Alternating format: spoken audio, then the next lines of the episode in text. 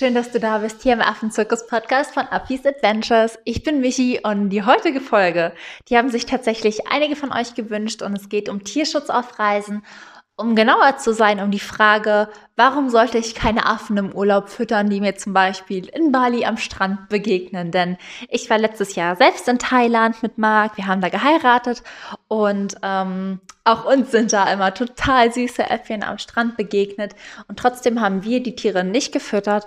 Und warum? Das erfährst du in der heutigen Folge. Ich wünsche dir viel Spaß und lehn dich zurück.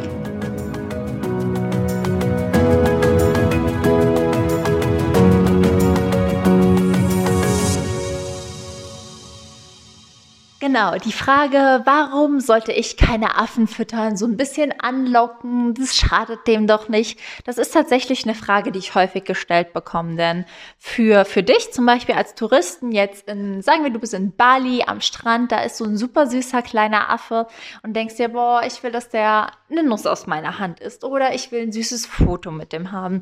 Und du lockst den an mit einer Nuss oder einer Banane und das Tier kommt zu dir, nimmt die Nuss und im besten Fall holt es die Nuss und geht wieder weg und lässt sich in Ruhe. Hat dich nicht angegriffen, darauf werden wir noch im zweiten Beispiel eingehen, sondern holt die Nuss, geht weg und alles ist gut. Du hast ein süßes Bild, fährst nach Hause, zeigst es deinen Freunden und für dich ist die Erfahrung damit vorbei.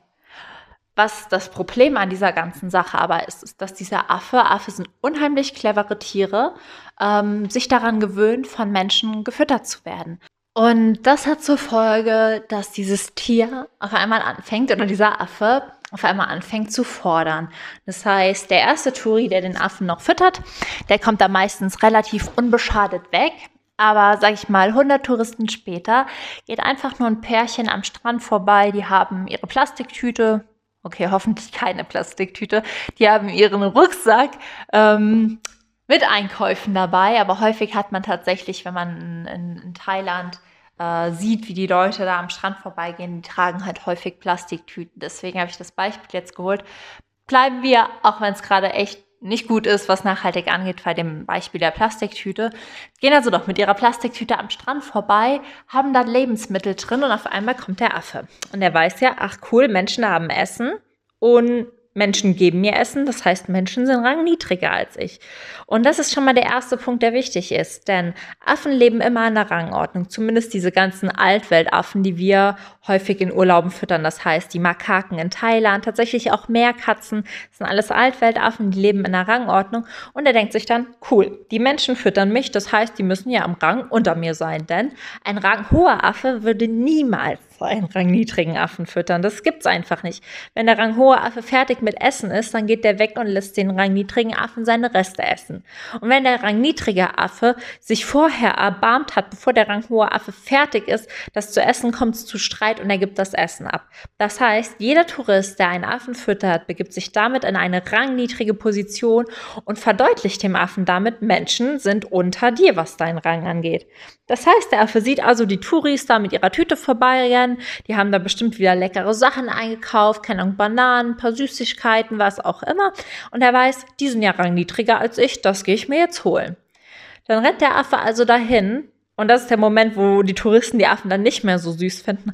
Reißt diese Plastiktüte auf und greift sich alles, was er kriegen kann und rennt weg. Weil das ist ja als ranghohes Tier sein gutes Recht. Und warum macht er das? Weil hunderte Touristen ihm dieses Verhalten vorher antrainiert haben. Die, für die Touris ist das dann total blöd, sag ich mal. Die wurden gegebenenfalls sogar von den Tieren angegriffen, müssen, und da nochmal der Hinweis, wenn du im Ausland von einem Tier gekratzt oder angegriffen wirst, mach dir immer eine Tollwutimpfung. Selbst wenn du geimpft bist, frisch diese Impfung auf. Du musst diese Impfung ausfrischen, denn Affen weltweit können Tollwut haben, vor allem in Thailand, Bali. Wenn dich das Tier kratzt, wenn dich das Tier beißt, geh ins Krankenhaus und hol dir eine Tollwutimpfung. Du musst die direkt am gleichen Tag kriegen und ich glaube drei Tage später nochmal eine als kleiner Einschub. Aber für dich, um wieder zurück zur Geschichte zu kommen, ist diese Situation nur blöd. Du hast jetzt einen Zwischenfall mit dem Affen gehabt, findest sie vielleicht nicht mehr so süß, musst vielleicht nochmal neu einkaufen gehen, irgendwas ging kaputt. Das ist für dich ein Zwischenfall, der dich stört diesen ganz großen oder die ganz großen Auswirkungen spüren aber tatsächlich die Menschen, die vor Ort leben. Und das sind dann die Menschen, die die Tiere als Pest oder Plage bezeichnen. Aus dem Grund, dass die Affen bei denen eindringen und denen ihr Essen holen, die auch auf Gehwegen attackieren und denen ihre Tüten kaputt reißen, weil sie den Respekt vor den Menschen verlieren, weil sie denken, die sind ja rangniedriger als ich und weil sie wissen, dass sie Essen haben und das Essen bekommen. Das hat die Erfahrung von denen ja zu hundertfach gezeigt. Und mit jedem Touristen, der diese Affen im Urlaub weiter und weiter und weiter füttert, manifestiert sich das auch. Ne? Irgendwann ist das für die einfach so. Am Anfang sind Affen auch noch vorsichtiger, aber irgendwann fünf Jahre da von tausend Touristen gefüttert und in hundert Häuser eingebrochen, überdenkt so ein Tier ja auch überhaupt nicht mehr, was es tut. Und ähm, das ist tatsächlich ein Problem, weil wir konditionieren die Tiere dazu, in Konflikt mit uns Menschen zu geraten. Und das ist nicht nur in Thailand so mit den Makaken, die da häufig sind. Das ist auch in Südafrika mit Pavianen so. Es gibt tatsächlich im Raum Kapstadt, das sind Paviane, die ich aufziehe, meine absoluten Lieblingsaffen, Touristen, die diese Paviane anfüttern. Und irgendwann verlieren diese Paviane die Scheu vor den Menschen, fallen natürlich in Städte und Häuser ein. Und bei einem Pavian muss man ehrlich sein, hat man nochmal ganz anderen Respekt und da gehen ganz andere Konflikte los. Denn diese Paviane werden von Hunden angegriffen oder die Hunde von Pavianen. Und natürlich möchte niemand, dass sein Hund von einem Pavian angegriffen wird. Und niemand möchte, dass, keine Ahnung, sein Haus von einem Pavian zerraubt, keine Ahnung, durchwühlt wird. Und niemand möchte, dass diese Tiere auch in die Städte eindringen. Das Problem ist aber, dass wir Menschen diese Tiere anders konditioniert haben und Deswegen sage ich immer, es ist so unfassbar wichtig, dass du als Tourist keine wilden Affen in deinem Urlaub fütterst. Denn du konditionierst das Tier damit und du sorgst, und wenn es nur eine Nuss und nur eine Banane ist, damit dafür, dass Konflikte entstehen, nicht zwischen dir und dem Tier, aber auf lange Sicht in einem Ökosystem, in dem du nur Besucher warst. Und ich finde, das darf sich keiner von uns anmaßen. Und deswegen ist das Thema eigentlich auch echt wichtig und ja, das sollte einfach jeder beherzigen, denn oft sehen wir halt gar nicht, was so hinter unseren Handlungen steckt. Oft sehen wir ja nur, es war nur die Nuss, es war nur die Banane, aber es hat wirklich alles einen so großen Impact und so starke Auswirkungen. Deswegen bitte, bitte, bitte, wenn du das nächste Mal am Strand irgendwo bist, in Bali und da kommt ein Affe vorbei und denkst dir, ach Gott, bist du süß, dann denk dir, ja, du bist so süß und genau deswegen werde ich dich jetzt nicht füttern, damit du ein langes, glückliches Leben hast und dir dein Essen hoffentlich im Wald suchst und nicht in der Stadt, wo du im Zweifelsfall, weil die Leute so ja, genervt, verzweifelt und auch wütend auf die Tiere sind, geschossen oder vergiftet wirst. Das heißt, du rettest diesem Tier damit auch indirekt das Leben. Und gerade wenn du es süß findest, sollte dir das doch am Herzen liegen. Ja, damit sind wir auch schon am Ende der Folge angekommen. Es ist einfach so eine kurze, knackige Erklärung gewesen. Ich hoffe, das Beispiel war ähm, für dich verständlich. Ähm, ich habe das wirklich jetzt so intuitiv erklärt, so wie ich es halt auch immer Freunden und Bekannten erkläre. Deswegen hoffe ich, dass alles für dich verständlich war.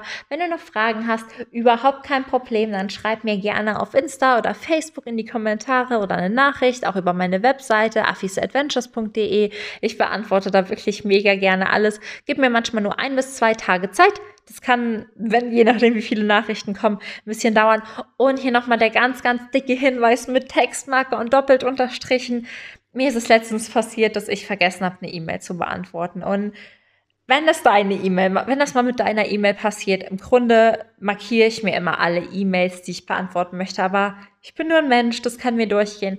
Wenn das mal mit deiner E-Mail passiert sein sollte oder du mal eine E-Mail schreibst und nach einer Woche keine Antwort hast, schick die nochmal. Das nervt mich absolut nicht. Ich freue mich darüber.